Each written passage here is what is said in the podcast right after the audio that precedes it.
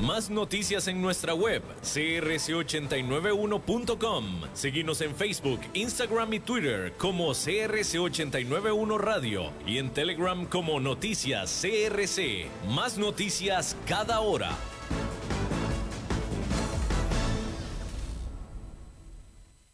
CRC 89.1 Radio y Cadena Radial Costarricense no se hacen responsables por las opiniones emitidas en este programa.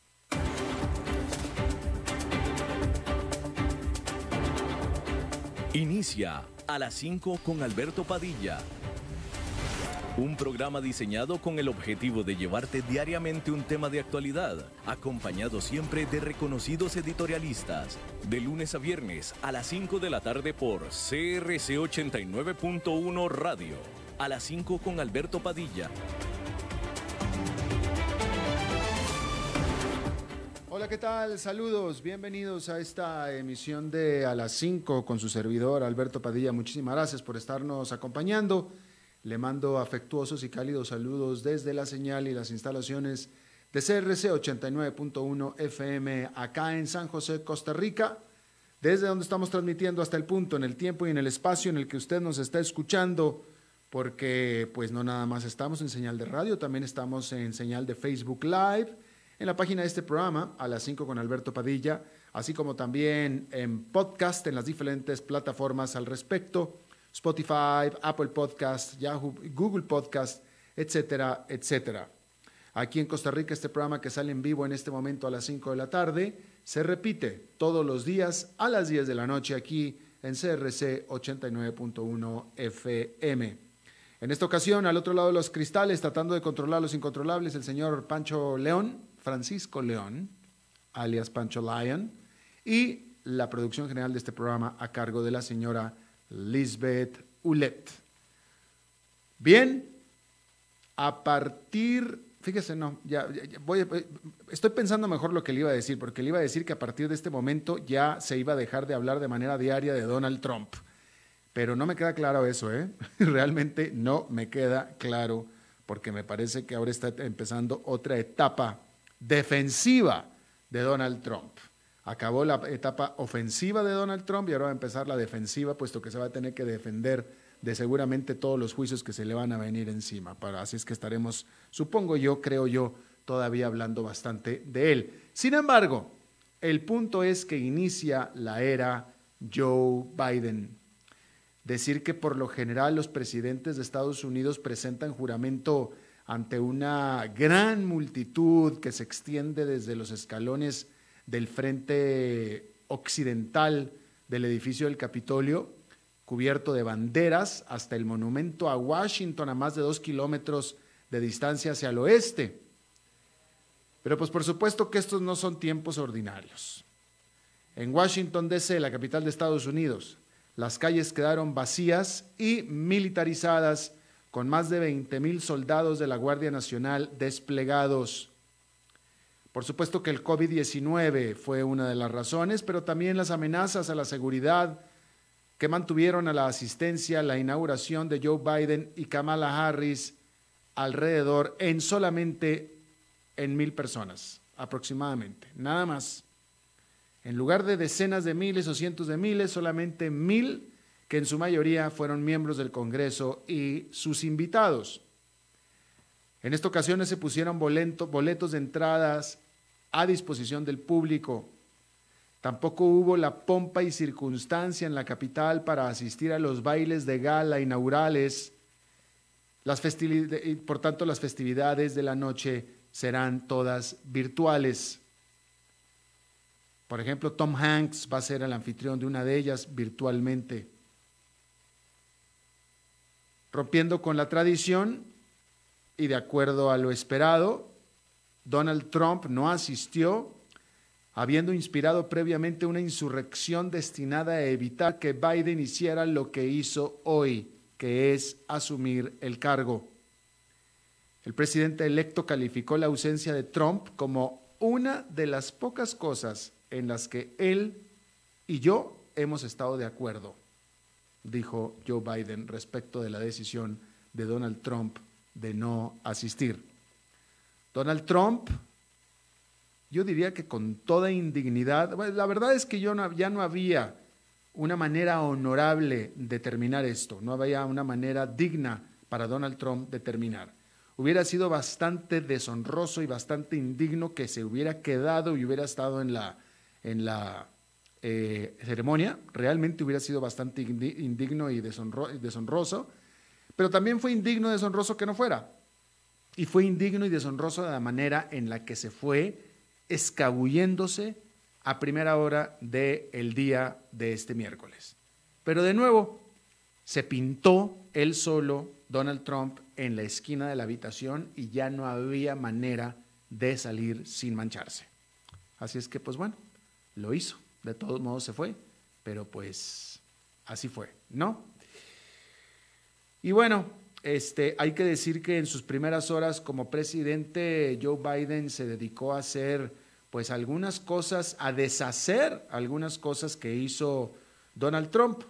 Por lo pronto eh, hay que decir que eh, ya se ordenó que los Estados Unidos se reintegren al Acuerdo Climático de París, el cual había deshecho obviamente Donald Trump, ya fue una de las primeras órdenes que Estados Unidos vuelva a el Acuerdo Climático de París. Eh, también Joe Biden ya ordenó de manera obligatoria el uso de mascarilla o cubrebocas en toda propiedad que sea del gobierno federal.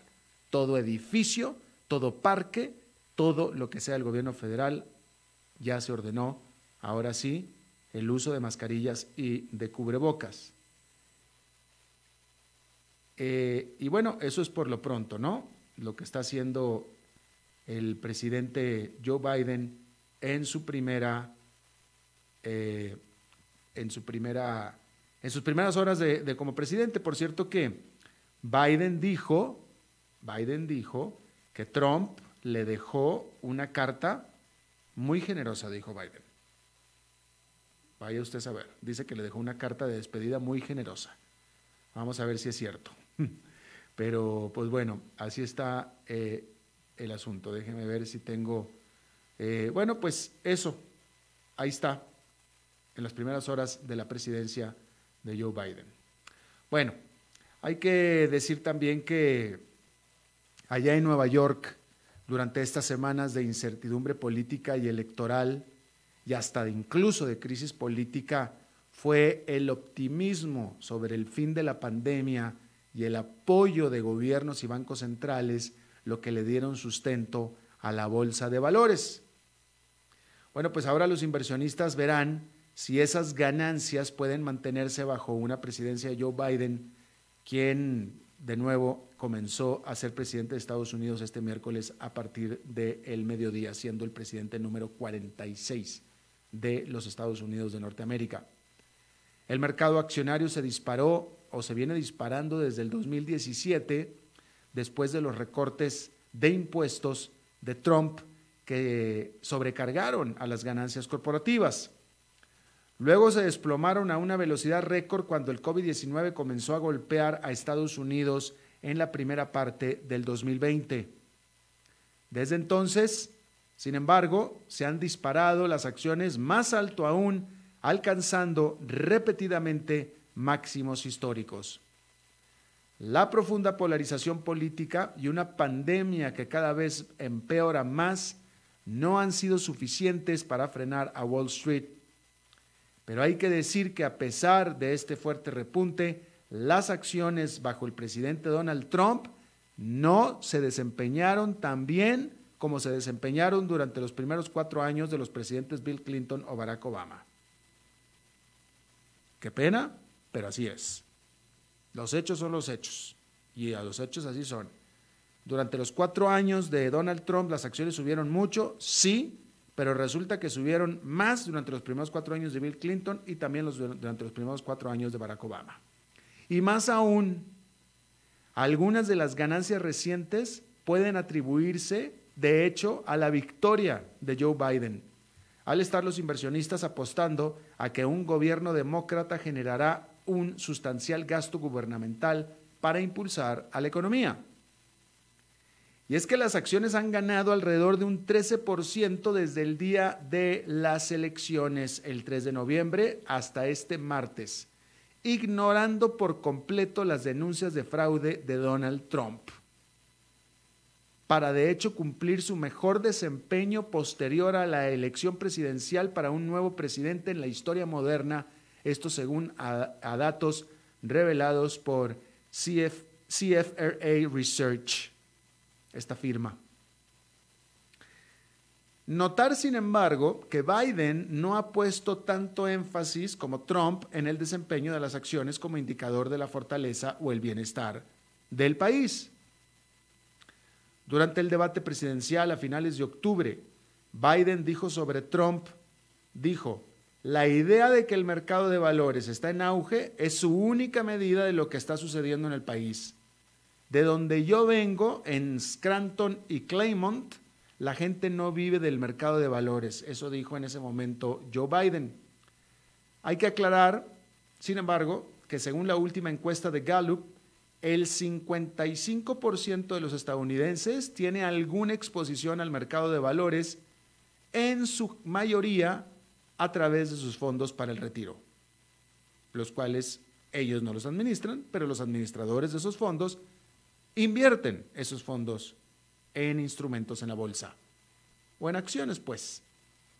Aún así, Wall Street estará atento para ver si se puede mantener el impulso actual del mercado.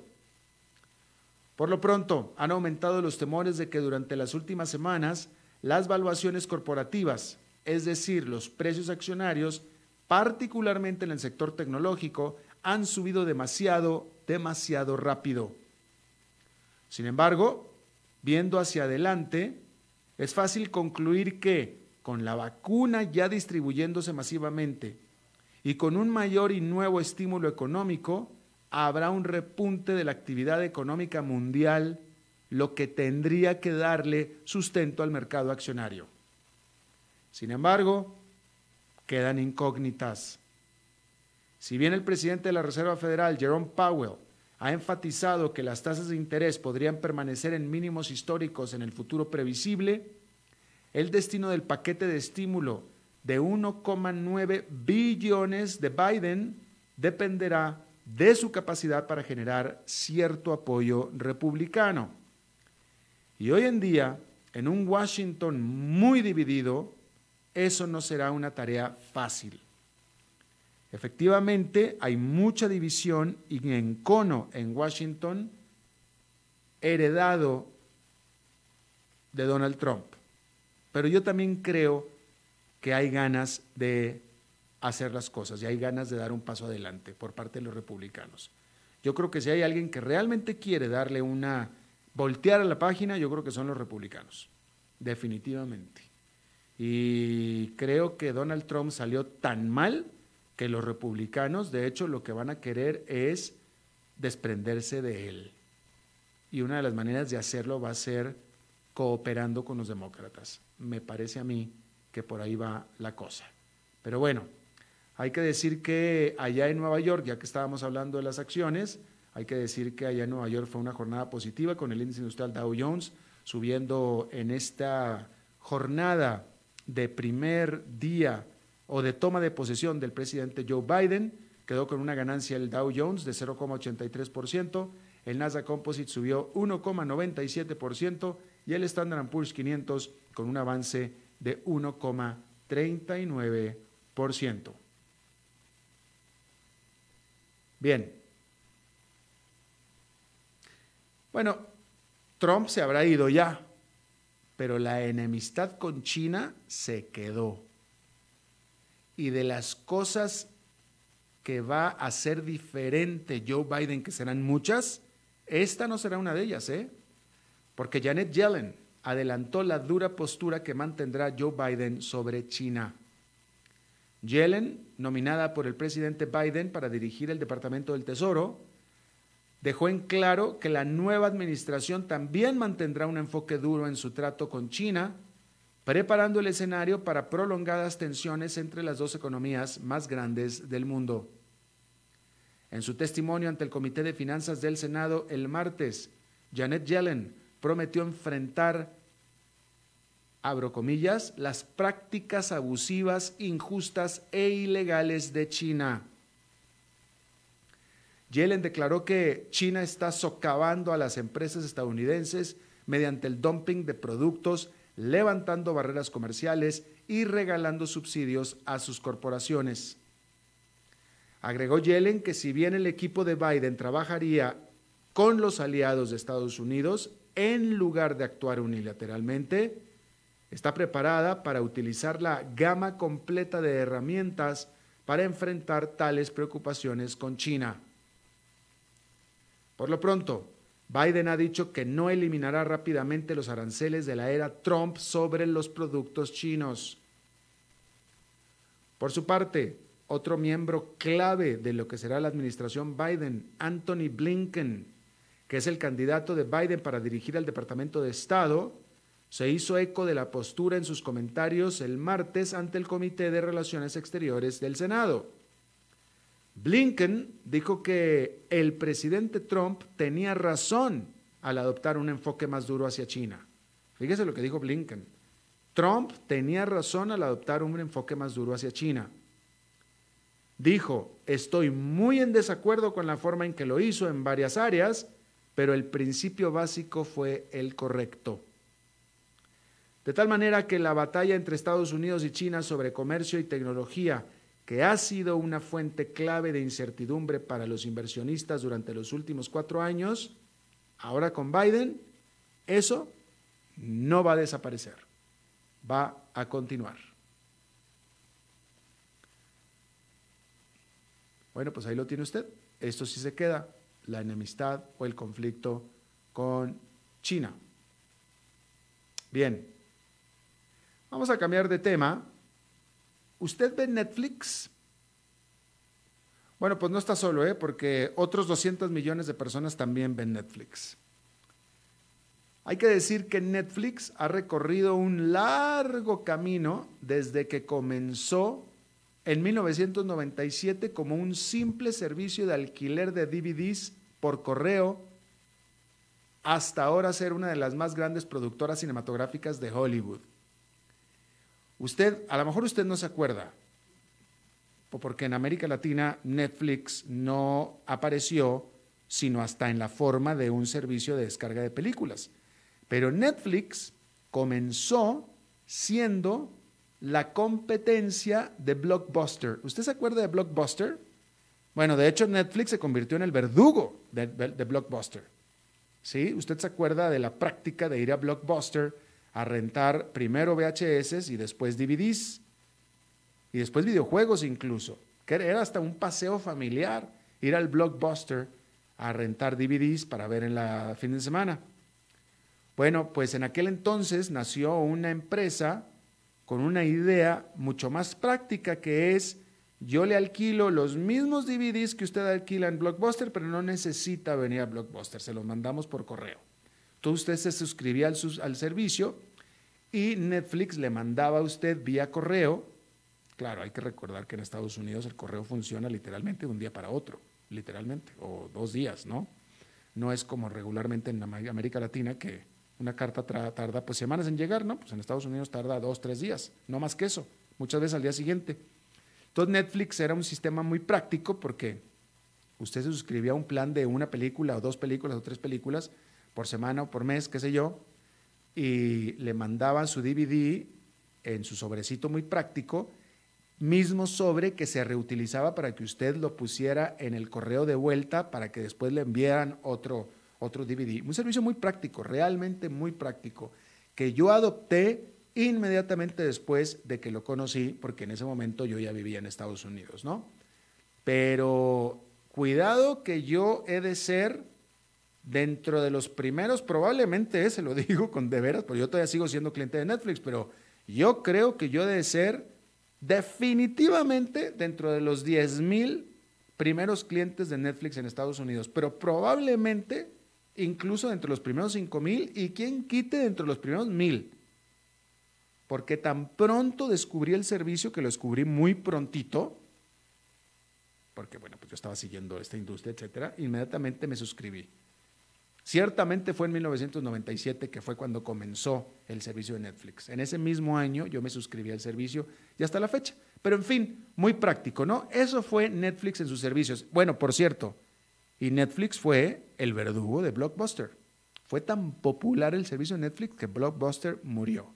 Después Blockbuster trató de hacerle la competencia o de alcanzar a Netflix poniendo o estableciendo su propio servicio de renta de DVDs por correo, pero no pudo, simplemente no pudo. Lo hizo demasiado tarde, probablemente no lo hizo bien y Blockbuster, que era una de las empresas gigante con jets corporativos, etcétera, quebró, adiós que te vaya bien.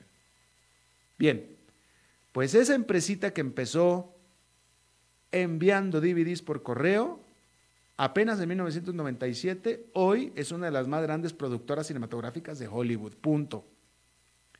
Este martes, esta que fue la pionera de la descarga digital de películas y series propias, dijo a los inversionistas que ya sobrepasó los 200 millones de suscriptores en todo el mundo, después de agregar 8 millones y medio más durante el cuarto trimestre del 2020, superando sus propias expectativas. Y no fue la única señal de que Netflix se ha convertido en un jugador grande y maduro de Hollywood y de Wall Street. La compañía también dijo que ya no necesitará pedir dinero prestado para financiar las operaciones diarias y que explorará devolver efectivo a los accionistas a través de compras o de recompras accionarias.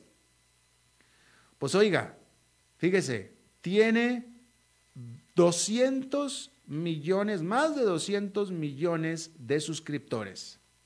Más de 200 millones de suscriptores pagando cada uno, échele usted un promedio de 7 dólares mensuales. Pues imagínese usted la cantidad de ingresos. Tremenda, exorbitante, ¿no? Las acciones de Netflix subieron un 13% antes de la apertura de operaciones el miércoles, lo que las impulsó a alcanzar un máximo histórico. Netflix fue la pionera y estuvo sola como pionera por mucho tiempo, pero hoy en día la competencia en el mercado del streaming es feroz. El nuevo servicio de transmisión de Viacom CBS, Paramount Plus, se lanzará a principios de marzo siendo tan solo la última en un campo cada vez más concurrido que también incluye hoy en día a Disney Plus, Apple TV Plus, Amazon Prime Video, Peacock, que es de Comcast, HBO Max de ATT, entre otras. ¿eh? Pero los inversionistas creen que Netflix parece estar en una buena posición para mantener su lugar al frente de la manada. El banco VS, por ejemplo, mejoró las acciones de la compañía a una calificación de compra después de publicar sus resultados, citando un fuerte crecimiento global de sus suscriptores, incluso contra la creciente competencia y un fuerte crecimiento en la primera mitad del 2020. Cuando el mercado que creó Netflix comenzó a poblarse de rivales, en ese momento es decir, en los últimos dos años, se dieron muchas dudas sobre las perspectivas futuras de Netflix, de la empresa. Pero ahora, en medio de la intensa competencia, Netflix ha probado ser la número uno como pionera de la industria que es. En otro tema, hay que decir que, pues por un momento se pensó, se aspiraba se contenía la respiración para que Francia pudiera abrir de nuevo sus pistas de esquí para esquiar. Y es que en esta época del año los esquiadores de todo el mundo suelen acudir o solían acudir en masa a las montañas de Europa. Pero claro, el COVID-19 canceló sus planes y ahora convirtió a los complejos turísticos de esquí en Europa en una fuente de división entre los países. ¿Por qué? Bueno, porque por ejemplo Alemania e Italia cerraron las suyas y pidieron a la Unión Europea que cerrara otras por temor a que pudieran convertirse en puntos calientes de contagios de COVID. Sin embargo, tal decisión está más allá del poder de la Unión Europea. Por tanto, Austria mantuvo sus complejos turísticos abiertos, aunque solo para los locales. Mientras que en Suiza, que no es miembro de la Unión Europea, permanecieron abiertos para todo mundo. Bueno, pues este miércoles el gobierno francés, que también desde un principio había cerrado sus complejos turísticos, tuvo una reunión para revisar esta decisión. Pues decir que había pocas esperanzas, de todos modos, de que aunque se decidiera si abrir los centros de esquí, eh, pues había, o sea, aunque se decidiera si abrirlos, no hubiera habido tiempo para que abrieran a tiempo para las dos semanas de vacaciones escolares en febrero, que tradicionalmente pues han sido la bendición para la industria del esquí. Pero pues al final de la reunión resultó que Francia decidió permanecer cerrados sus centros de esquí. Así es que no pasó absolutamente nada. Y es que también decir que las tasas de infección aún son bastante altas en Francia. Este país registró el lunes el pico más alto en seis semanas. Y pues bueno, esta decisión de mantener cerrados los complejos turísticos de esquí franceses, pues definitivamente podrá salvar vidas, pero hay que decir que los decepcionados esquiadores franceses pues tendrán que mirar con envidia a sus vecinos suizos al otro lado de las Alpes, de los Alpes. Pero pues por lo pronto los esquiadores franceses tienen la opción precisamente de ir a Suiza, ahí al otro lado de los Alpes, o bien venirse a Estados Unidos y a Canadá, donde no hubo cierres de centros de esquís para nada, en lo más mínimo. Eh, y donde se empieza a poner buena la temporada ahora en enero y definitivamente en febrero, e incluso también hasta marzo. Eh, y donde necesitan el negocio definitivamente, necesitan la visita de los franceses en los centros de esquí de Colorado, de Utah, de Wyoming, de Vermont, Whistler en Canadá, etcétera, etcétera, y hasta Alaska en Alaska. Bien, antes de ir a una pausa, déjeme cambiar un poquito de tema y déjeme hablando de estas afectaciones de la pandemia. Pues la pandemia agarró parejo, ¿eh? Usted sabe, la pandemia agarró parejo, parejo a todo el mundo, parejo a todos los países del planeta, parejo a todas las personas desde el más pobre hasta el más rico, no hubo absolutamente nada. O sea, esto, esto, es un evento histórico. O sea, la Segunda Guerra Mundial hubo cosas que no tocó, hubo países que no tocó, hubo personas que no tocó. Latinoamérica se vio desafectada por la Segunda Guerra Mundial, por ejemplo, ¿no? Este, etcétera, etcétera. Los grandes eventos mundiales no afectaron a todo el mundo. Bueno, la pandemia afectó a todo, todo, todo lo tocó, todo, todo, todo, todo, absolutamente todo. Eh, entre otras cosas, también en ese todo se incluye a los animales, ¿sí? Eh, y los centros que se dedican a rescatar animales están sufriendo. En este caso quiero hablar de un centro en particular porque es el que yo conozco. este es un problema que está afectando a, toda a todo el mercado, a toda la industria de los centros de rescate, ¿no? Pero uno de ellos, que es el que yo conozco y, y sé cómo funciona y es el que apoyo porque sé que funciona muy bien, es el Centro de Rescate Jaguar, localizado en la provincia de Limón, en Costa Rica, dirigido por mi muy buena amiga y experta primatóloga eh, Encarnación García, Encar. Bueno, el caso del Centro de Rescate Jaguar, pues en los últimos años venía ya digamos que había encontrado una manera de financiarse por medio de vender entradas para conocer las instalaciones y lo que están haciendo a los turistas, ¿no? Se les cobraba 15 dolaritos a los turistas y pues con eso digamos que cuando menos se podía mantener operando el centro de rescate, pero pues ¿cuáles turistas? Ya no hay turistas, entonces ya no hay esos 15 dolaritos que metían los turistas, ya no hay, entonces ya el centro de rescate Jaguar está teniendo grandes problemas para financiarse, grandes problemas económicos, porque el, centro sigue funcionando y el staff sigue trabajando. Un centro de rescate emplea veterinarios, emplea, em, o sea, es decir, es un centro de rescate. Hay que trabajar y trabajar duro. Y hay que pagar salarios. Hay que comprar insumos, hay que comprar medicinas, mantener las instalaciones, etcétera, ¿no? Y pues de nuevo, como no hay turismo, pues no hay fondos para rescatar, no hay fondos para rehabilitar, no hay fondos para liberar a las especies nativas silvestres. Y pues entonces el centro de rescate está necesitando definitivamente de donaciones para poder continuar haciendo esto.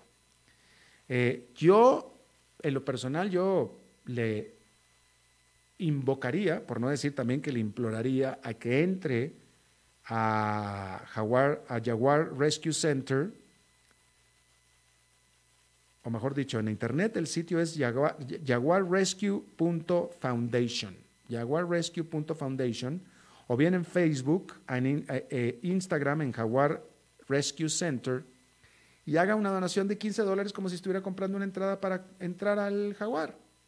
Eso diría yo, eso, eso, sería una recomendación. Si quiere donar más, pues qué bien, bienvenido, ¿no? Pero pues podrías comprar su boletito virtual de 15 dólares, ¿no? Pero pues otra, por ejemplo, manera de poder ayudar este, es, por ejemplo, haciendo una adopción virtual, adoptar a un animal virtual. Por ejemplo, usted métase a, a Facebook o a Instagram y encontrará la historia de muchos de los animales que tienen ahí, ¿no? Pero esta última vez que yo fui, estaba el caso que a mí me pareció pues muy bonito, pero pues ojalá haya donaciones para poder mejorar la vida de este, por ejemplo, a mí me encantó este manigordo, este felino, este gato, gato montés, un manigordo, ¿no? Que está en perfecta salud, mejor dicho, está en perfecto estado físico, pero tiene un virus, tiene un virus que le pegó un gato doméstico. Entonces, es un virus muy contagioso. Entonces, por tanto, desafortunadamente, por más que está en perfecto estado físico, este manigordo no puede ser liberado en la selva, no puede. Entonces va a tener que quedar ahí a vivir en el centro de rescate jaguar. Y pues está en una jaula, en una jaula grande, pero pues ningún gato puede tener una jaula suficientemente grande como para que se sienta cómodo, ¿no? Entonces el centro está buscando donaciones o alguien que lo adopte para poderle construir un ambiente, literalmente un ambiente, ¿no? El ambiente del manigordo. Este, bueno, pues sería una bonita manera de poder adoptar este manigordo, por ejemplo, ¿no? Bueno, pues ahí está. En Facebook e Instagram, Jaguar Rescue Center. En internet, jaguarrescue.foundation. Vamos a hacer una pausa y regresamos con nuestra entrevista de hoy.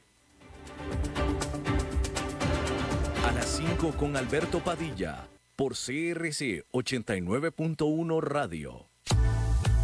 Desde Maipú, Mendoza, la tierra del olivo nos llega aceite de oliva Laur. Su delicada y elegante textura, así como su afrutado aroma vegetal, lo convierten en un aceite especial para paladares exigentes. Disponible en tres variedades: Laur Cruz de Piedra, Laur Aceite de Oliva Extra Virgen y Laur Gran Mendoza Aceite de Oliva Extra Virgen. Lo mejor de tres zonas en una sola botella. Galardonado con el Gran Prestige Gold en el Terra Olivo 2018. Aceites de oliva Laur no pueden faltar en tu mesa. De venta en todas las tiendas, don Fernando. Cuidémonos más. Cada día falta menos. Tengamos paciencia. Sabemos que al final juntos lo vamos a vencer. Recordemos que en esta época de COVID-19 hemos logrado hacer cosas que alguna vez creíamos imposibles. Resistamos un poco, que cada día estamos más cerca de reencontrarnos. COVID-19, un problema de todos que resolvemos cada uno. Un mensaje de la Cámara Nacional de Radiodifusión, Canara. Dijo Dante Alighieri. El vino siembra poesía en los corazones. Bodegas y viñedos La Iride. Vinos argentinos de la región de Mendoza. Colecciongourmet.com.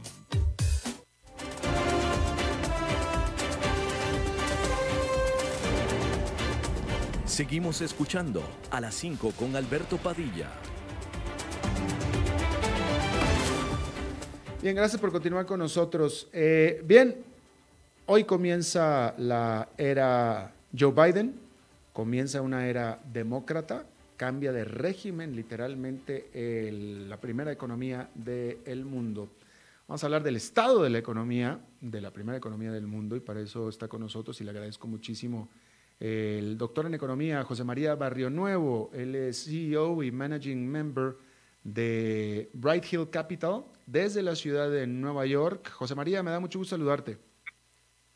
Mucho gusto saludarte, Alberto. Gusto estar contigo y con toda tu audiencia. Gracias. Eh, a ver, eh, ¿cuál, será el primer tema? Este, bueno, yo creo que te voy a preguntar cómo encuentra Joe Biden a la economía de Estados Unidos, pero sobre todo cómo va a cambiar la perspectiva de esta economía en este 2021. Sí, bueno, yo creo que lo más importante es eh, un tema de competencia, ¿no? Eh, vamos a tener por primera vez en pues cuatro años a un presidente eh, competente, a un equipo y a un gabinete competente que va a estar a cargo de resolver lo que es una crisis que sigue siendo formidable. es evidente que la prioridad, y él lo ha señalado muchas veces, la prioridad del presidente es eh, eh, pues vencer a la pandemia. La pandemia obviamente sigue siendo el problema muchísimo más grave, la crisis mucho más seria y es obviamente también la que tiene una consecuencia, un impacto económico brutal, ¿no? Un, un efecto extraordinario y lo, lo vimos nuevamente en diciembre cuando el desempleo volvió a aumentar y seguimos registrando alrededor de un millón de personas que están buscando pagos eh, para o compensación por desempleo. Déjame, déjame detengo un poquito para, para irnos por partes. Eh, cuando hablas de un equipo competente, obviamente estás hablando de Joe Biden y de, de, la elección de Janet Yellen como secretaria del Tesoro. Pero pregunta, eh, ¿tu comentario de que es un equipo competente implica o infiere que el equipo que sale Munkin y, y Donald Trump, económicamente hablando, no era competente?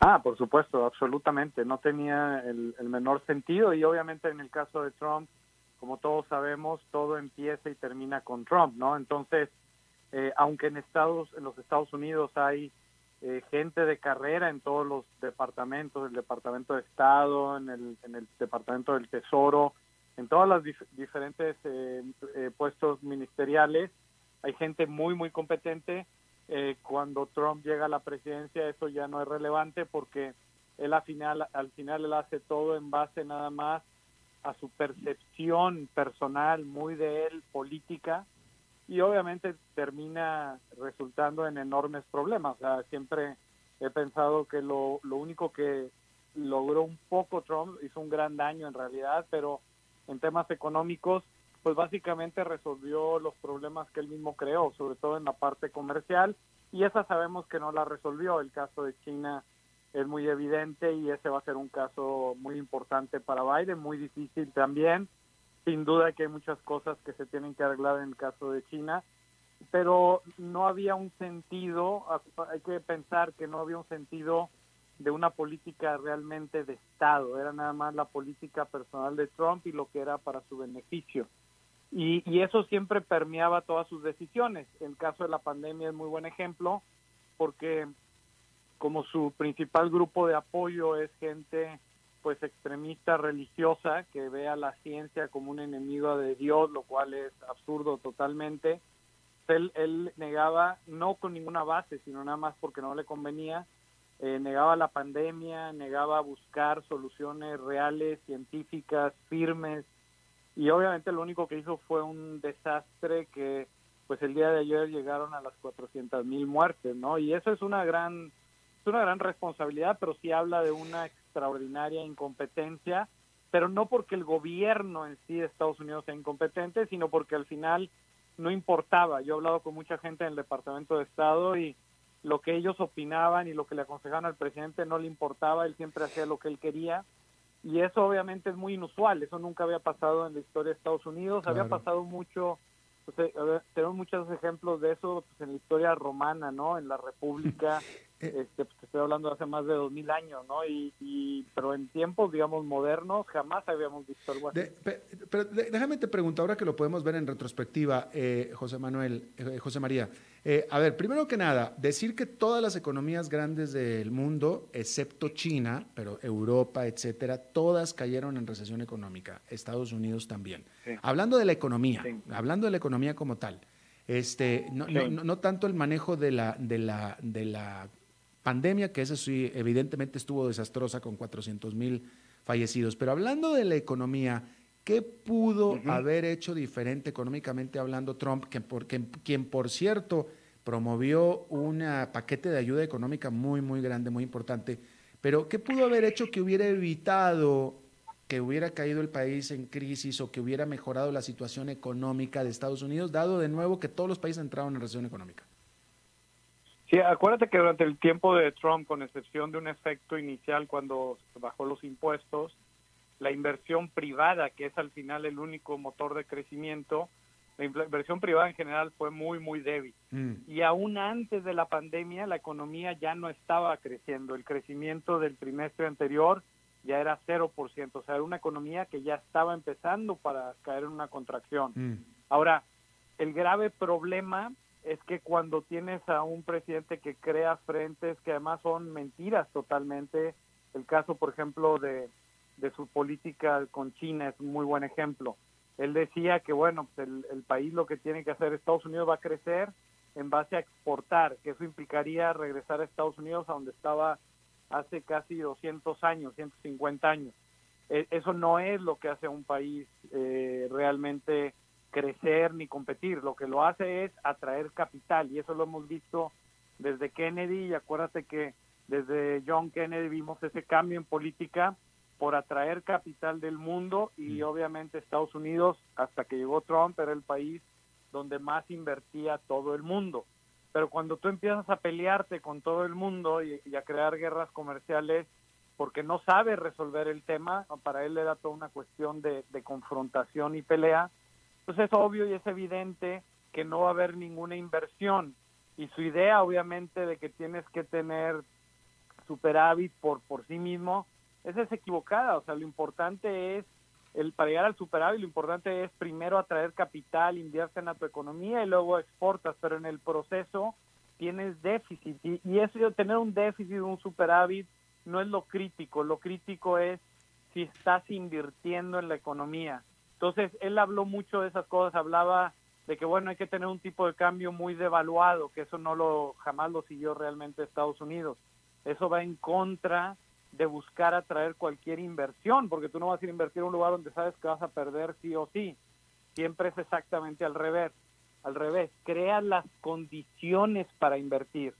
Y en, en tema del paquete económico que él creó, en realidad no fue él, obviamente hay mucha gente. Eh, la gran historia de crecimiento y la gran historia de éxito económico de Estados Unidos, el actor número uno por mucho, y esto siempre ha sido igual, es la Reserva Federal, mm. no es, el presidente tiene un impacto en el mediano plazo en base a cambios estructurales que haga. Y los de Trump fueron muy malos porque era nada más aumentar el déficit sin generar inversión eh, y obviamente buscando nada más estimular una parte muy pequeña del consumo y nuevamente lo crítico es la inversión. Ahora, ese plan que él sacó en realidad no es de él, era obviamente presentado y empujado por la Reserva Federal y obviamente Steve Nonchin que hizo un buen trabajo, era una persona competente, él sí, definitivamente apoyó esas ideas y obviamente Trump también las apoyó. Además, a Trump le viene muy bien todas las ideas que tienen al final, si tú te vas a un extremo, empiezan a rayar en un matiz populista, ¿no? Eso de, de gastar y tirar el dinero por la ventana, pues tiene un origen muy populista que por supuesto a alguien como él le va a gustar mucho. Entonces, pero no es que él diseñó y él dijo hay que hacer esto, aquello, nada, no tenía, realmente es una persona con una competencia muy limitada y no es un buen líder, porque acuérdate que los líderes son los que unen a la gente. Este más bien tuvo una cualidad que tienen los tiranos, que es de dividir a la gente. El problema es que cuando divides a la gente y creas todas esas luchas de pues de clases, de distintos tipos de clases, eso obviamente hace que no haya inversión. La inestabilidad es el factor que más daño le hace a la inversión. Y ese es un daño que le hizo grave. Ahora, no es un daño irreversible.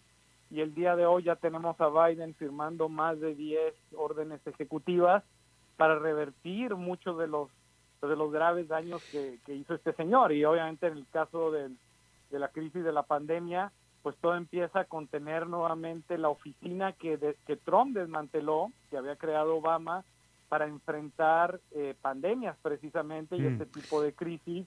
Y eso es precisamente lo que ya está haciendo. y ahí va a tener a gente muy competente. Acuérdate que está el señor este Anthony Fauci, que es muy famoso y la gente lo aprecia mucho.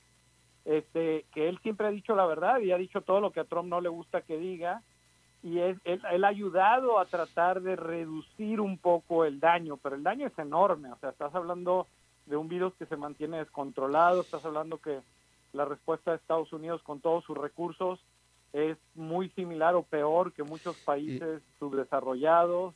O sea, el nivel realmente de, negligencia, porque es, un tema es de dos cosas, de incompetencia, pero sobre todo de negligencia, porque sí hay gente alrededor de, de, Trump que sabían que lo que tenías que hacer era pues test, pruebas masivas, como tú y yo lo platicamos, tenías que obviamente buscar desarrollar una vacuna y, y además no solo desarrollarla, sino este, buscar distribuirla muy rápido. Ahorita la distribución aquí es un chiste en Nueva York, para que tengas una idea. En 1947, con el tema de la varicela, en 30 días la ciudad de Nueva York vacunó a 6 millones de personas, a toda la población. Y ahorita, este, pues apenas llevas unos este, miles, eh, un par de cientos de miles, y obviamente te falta todo. Entonces vas muy, muy atrás. Sí, Obviamente lo más probable es que fue obviamente por esa incompetencia y también por esa política de no de no empujar las cosas que iban en contra de su base. Pero eso fue extremadamente irresponsable. Eh, entonces, ¿tú estás, tú estás contento, estás apoyando, confías en la elección de Janet Yellen como la próxima secretaria del Tesoro de Estados Unidos? Sí, es una persona extraordinariamente competente, es una persona también balanceada. Acuérdate que uno de los problemas y las críticas, que de hecho el mismo Trump alguna vez la hizo, es que bueno, pues todos los secretarios del Tesoro, o no todos, pero la gran mayoría, pues habían estado o trabajado en Goldman Sachs o en algún banco de inversión grande, tener una agenda muy particular y muy específica que no era en beneficio de lo que llaman acá Main Street o la mayoría de la gente, sino a beneficio de, de, la, de la estructura y las instituciones bancarias, que obviamente son mucho más pequeñas, ¿no? O sea, y, y eso, este, Trump obviamente dijo que lo iba a cambiar y terminó contra, teniendo a alguien más o menos igual, pero porque él tenía una agenda que al final no era la agenda del país, era su agenda y era nada más para un enfoque muy, muy personal. Y eh, eso es muy extraño, muy raro, porque como te digo, eh, eh, tiene matices de esto de temas de populismo, su idea obviamente de quedarse en el poder porque él dice, pues ahí ya está rayando en tiranía y cosas así, que Estados Unidos no tenía experiencia con eso, o sea, parte del problema es que no tiene las, tiene las instituciones, pero no tiene las regulaciones. Hay gente que habla de la Constitución, la Constitución es extraordinaria, ya ha estado en vigencia por más de 200 años y lo increíble es que en esos 200 años no se pusieron a regular la implementación porque no se imaginan que les puede tocar obviamente a alguien que tenga pues un enfoque o un perfil más pues tirándole a un dictador, ¿no? Eso no, no se lo imaginaron nunca. Jamás. Y eh, ese es el problema. Eh, José María, déjame te pregunto, eh, el crecimiento va a venir. O sea, yo, yo, yo creo que aunque Janet Yellen y Joe Biden no hagan nada y se crucen de brazos, el crecimiento va a venir solo con tan solo la reactivación de la actividad económica de Estados Unidos. Eh, tú ahorita me dices si estoy de acuerdo, si estás de acuerdo con eso o no. Pero la pregunta es, una vez que llegue el crecimiento, etcétera, Estados Unidos va a tener una macro mega super deuda. ¿Cómo va a poder eh, funcionar el país con una deuda de ese tamaño? Sí, ese es un punto muy bueno. Primero, en tu, la primera parte de tu, de tu pregunta, tu, tu observación, no estoy de acuerdo, ¿eh? no, no va a crecer nada más porque ya está para crecer, no, mm. al contrario.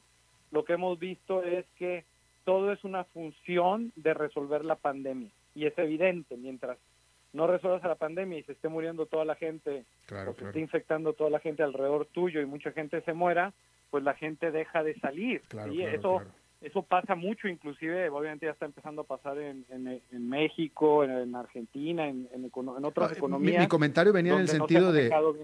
Claro, mi comentario venía en el sentido de que la pandemia pasará y cuando pase la economía volverá a funcionar. Sí, no, pero el tema es que si no la resuelves pronto, ahorita ya tienes cientos de miles de empresas que han quebrado. O sea, si no la resuelves pronto, tú te metes a una depresión. Y esa no, de esas no te salen tan rápido. O sea, esa es la mm. experiencia que siempre hemos tenido. Mm. De una depresión no te puede salir muy rápido. Mm. Y quienes más experiencia tienen manejar eso son precisamente Ben Bernanke, que lo hizo obviamente antes en la Reserva Federal, y Janet Yellen, que también este, estuvo muy cerca de, de Bernanke. Entonces, en ese sentido, estamos con, con, lo está manejando la gente más competente y más adecuada, pero lo relevante es ese cambio, es el cambio en tener a un líder y los líderes siempre se aseguran de tener a las mejores personas en las principales funciones. Y además, yo creo que Biden también está muy consciente de que pues, el error que cometió Obama, y la gente hace esa observación frecuentemente, es que él se tardó mucho, obviamente tenía una, la crisis financiera fue brutal, pero se tardó mucho en hacer o tratar de llevar la agenda de cambio y de mejoras para la economía y ya obviamente cuando quiso hacerlo pues ya le fue muy muy difícil. Obviamente siempre son difíciles, pero como siempre decimos, si no lo haces en tu luna de miel, o sea, en los primeros dos, tres meses, pues no vas a hacer nada. Entonces por eso Biden está haciendo al revés. Se está enfocando en los cuatro problemas centrales que él tiene que resolver para ayudar a la economía, inclusive obviamente el primero, por supuesto, el más grave es la, la pandemia. Y ahí es ya manejo competente, ya están pasando muchas resoluciones para que la gente use máscara, cosas básicas que inclusive ayudaron mucho hace, un, hace más de un siglo, en 1917, 18, cuando fue la pandemia de, la influenza. Y eso es crítico, o sea, cosas básicas son críticas, pero no tenías un, un liderazgo, una línea. Lo siguiente es que él va a coordinar a todos los estados, que eso es extremadamente importante porque de nada te sirve que tú estés haciendo las cosas bien si todos los demás están de fiesta y haciendo todo mal, obviamente eventualmente te afectan. Entonces el tema de liderazgo, el tema de coordinación, pues es un cambio brutal. Y a medida que avance en la pandemia, aquí el caso más, aquí lo más relevante es la, vacunación, que eso es lo que está pero súper retrasado y eso es lo que necesitan cambiar. Si avanza muy rápido, yo en eso soy optimista, eh, yo creo que para mitad de año debería estar vacunada una parte ya muy importante de la gente. Tú necesitas tener vacunado más o menos al 60, 70% para tener esa inmunidad de rebaño que llaman o ese el, el que termine básicamente la pandemia. Este, yo creo que eso podría llevar un poco más, pero yo creo que la, principal parte de la población si la pudieras tener vacunada para mitad de año, yo creo que vas a tener gente muy competente manejando esta. De hecho, lo primero que hizo fue poner al zar de Obama manejar todo el tema de, de, la pandemia y ese es un cambio extremadamente importante, es una condición necesaria, no es suficiente, pero es necesaria. La siguiente obviamente va a ser enfocarse precisamente en la economía y ahí se va a enfocar mucho en tratar de crear condiciones para inversión. Y ahí viene la segunda parte de tu pregunta la gente y los inversionistas, y lo vemos, por ejemplo, mucho tú y yo que conocemos México un poquito, este, pues, pues bien, este, sabemos que el grave problema de México es que el gobierno federal no recauda impuestos. Y por lo mismo el sector privado pues invierte muy poco. Hoy en día también tienes un gobierno y un régimen pues y un perfil autoritario que obviamente no, no genera la confianza para que tengas inversión pero la realidad es que ese es un tema que en México y, y, aún en Estados Unidos vienen de hace, ya venían de hace mucho tiempo. Se han agravado en estos últimos años, pero vienen de hace mucho tiempo. Entonces, ¿qué es lo relevante? Lo relevante va a ser que defina relativamente pronto, no, no, no el primer año y no cuando estás tratando de resolver la pandemia, pero sí va a tener que definir una reforma fiscal impositiva y va a tener que revertir algunos de los impuestos que obviamente eh, Trump se los bajó para él reducirse sus propios impuestos, casi literalmente. Y eso no le sirve a la economía. Todo lo que hizo en tema de impuesto a la renta personal, al ingreso personal, todo eso, impuestos sobre la renta, pues todo eso lo van a tener que quitar. El que sí funcionó un poquito más es el, obviamente la reducción de impuestos corporativos. Ese sí ese fue un buen, buen cambio pero va a haber cambios que le van a tener que hacer a ese también. Y lo otro es que al final, obvio, este, vas a tener que empezar a contener y reducir el gasto, pero hacia adelante, no hoy en día. Hoy en día lo que vas a hacer es, obviamente, aumentar fuerte el déficit, vas a tener un paquete de otro 1.9 trillones de dólares. Estás hablando de de, de 7 trillones de dólares. O sea, estás hablando de una deuda que, que aumentó prácticamente en 40% y va a estar muy arriba del 100%. Y ahí ya te pones nada más a niveles de Japón y, tú, y ese es un punto importante. La gente aquí en general piensa, bueno, o sea, no es que no, no es que lo ignores, pero pues primero tienes que resolver el problema de entrada y es evitar caer en depresión. Por eso es que están muy enfocados en expandir eh, el gasto público y obviamente dar ayuda a la gente para evitar que caiga más la economía. Aquí todo el problema, y lo platicamos contigo, es que pues tú tenías que moverte muy rápido los primeros dos o tres meses de la pandemia. Ya llevamos un año y la verdad es que hoy en día, hoy, hoy, hoy en día estás peor que como estabas en marzo. Los casos también. Cierto, sí. y, y, ese es un problema muy grave. Por lo, lo positivo es que pues Biden es un líder serio, entonces no está creando expectativas falsas, que es muy típico de los de los populistas o los tiranos, y al fin al, al, revés, está creando expectativas realistas y es un reto muy difícil y él lo dijo en su discurso, todavía lo peor probablemente esté adelante de nosotros en los próximos meses. Entonces, eso es un tema que, que, que no se está subestimando, se está manejando bien pero son muchos cambios. Hoy en día, obviamente, lo, lo, otro que acaba de firmar es volver a meter a Estados Unidos al, al, Club de París, al Tratado de París para el cambio climático. Ese es el siguiente gran tema que él está resolviendo y tiene todo un equipo para eso. Ese es un tema muy importante. Y el último es obviamente el de la justicia social, el que pues no puedes tener una sociedad donde desproporcionalmente abuses de gente en base al color de su piel o esas cosas de, racismo y todo, pues eso totalmente inadmisible. Y ahí yo creo que va a haber avances muy importantes. Eh, por eso hay mucho que hacer, o sea, porque claro. a, a, a, el, el, problema no era nada más que Trump te llevó para el otro lado, sino el problema es que tú ya venías mal y encima te llevan para el otro lado y luego encima toca una pandemia y él lo dijo en su discurso, nos tocaron todas estas cosas al mismo tiempo, o sea, no entonces el reto es enorme, pero creo que el hecho de que no lo subestima, el hecho de que es una persona seria, el hecho de que es un buen líder, y él lo dijo, un líder, un líder siempre va a, a llevar todo con el poder de su ejemplo. Es el primero que sirve en lugar de voy a usar el ejemplo de mi poder, de mi poder para someterla. Sí. Es Trump, obviamente. Claro. Pero creo que la parte más importante de su mensaje es que lo, lo, más positivo de todo es que prevaleció la democracia y fue una de las primeras cosas que él dijo y, y eso sí. es extremadamente positivo. Eh, el mercado hoy también tuvieron un gran rally. Definitivo. José María, vamos a tener que seguir hablando de esto eh, en otra ocasión, pues un tema amplio, amplio, pero ahora se nos acabó el tiempo. Sí, sí. Te, no, agradezco te mucho, José María. Encantado, gusto de estar con ustedes. Un fuerte abrazo. Gracias, José María Barrio Nuevo, doctor en Economía por la Universidad de Chicago. Fue, entre muchas otras cosas, economista también en el Fondo Monetario Internacional, etcétera. Hoy en día, CEO y Managing Director, Managing Member de Bright Hill Capital desde Nueva York. Muchísimas gracias y un abrazo a mi buen amigo José María. Eso es todo lo que tenemos por esta emisión. Gracias por habernos acompañado. Nos reencontramos en 23 horas. Que la pase muy bien.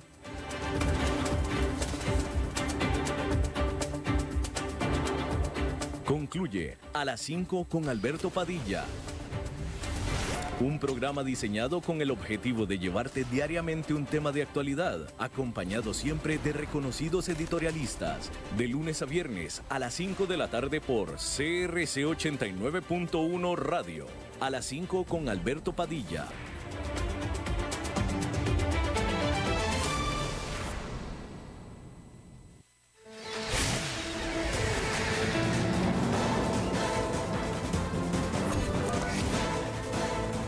Inicia el resumen informativo en noticias CRC 89.1 Radio. Hola, ¿qué tal? Son las 18 horas en punto y estos son nuestros titulares. Tribunal Contencioso anuló sentencia de juez que declaró como no efectiva la restricción sanitaria. Costa Rica felicitó a Joe Biden tras convertirse en presidente de los Estados Unidos. Se firma ley que reduce la deuda política para las próximas elecciones nacionales y municipales. En menos de tres meses, Ministerio de Agricultura cambió de opinión sobre el cáñamo. Y en el mundo, Joe Biden firmó sus primeros decretos como presidente de Estados Unidos. En los deportes, Costa Rica jugará ante México y Bosnia en marzo.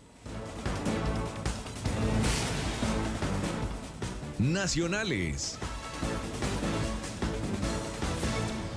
El Tribunal de Apelaciones de lo Contencioso Administrativo anuló este miércoles la sentencia dada por el juez contencioso Alcevit Godínez, quien suspendió algunos decretos de la restricción vehicular sanitaria que rigieron en agosto y septiembre del 2020. La Procuraduría General de la República comunicó que la sentencia fue revocada por la sección primera del Tribunal de Apelaciones y se debió a que los decretos que suspendió Godínez se encontraban derogados al momento de dictarse la sentencia. Actualmente la restricción vehicular sanitaria aplica de 10 de la noche a 5 de la mañana de lunes a viernes mientras que los sábados y domingos es de 9 de la noche a 5 de la mañana. Relaciones Exteriores. El gobierno de Costa Rica envió sus felicitaciones al presidente número 46 de los Estados Unidos, Joe Biden, tras la ceremonia de investidura. El Ministerio de Relaciones Exteriores indicó mediante un comunicado de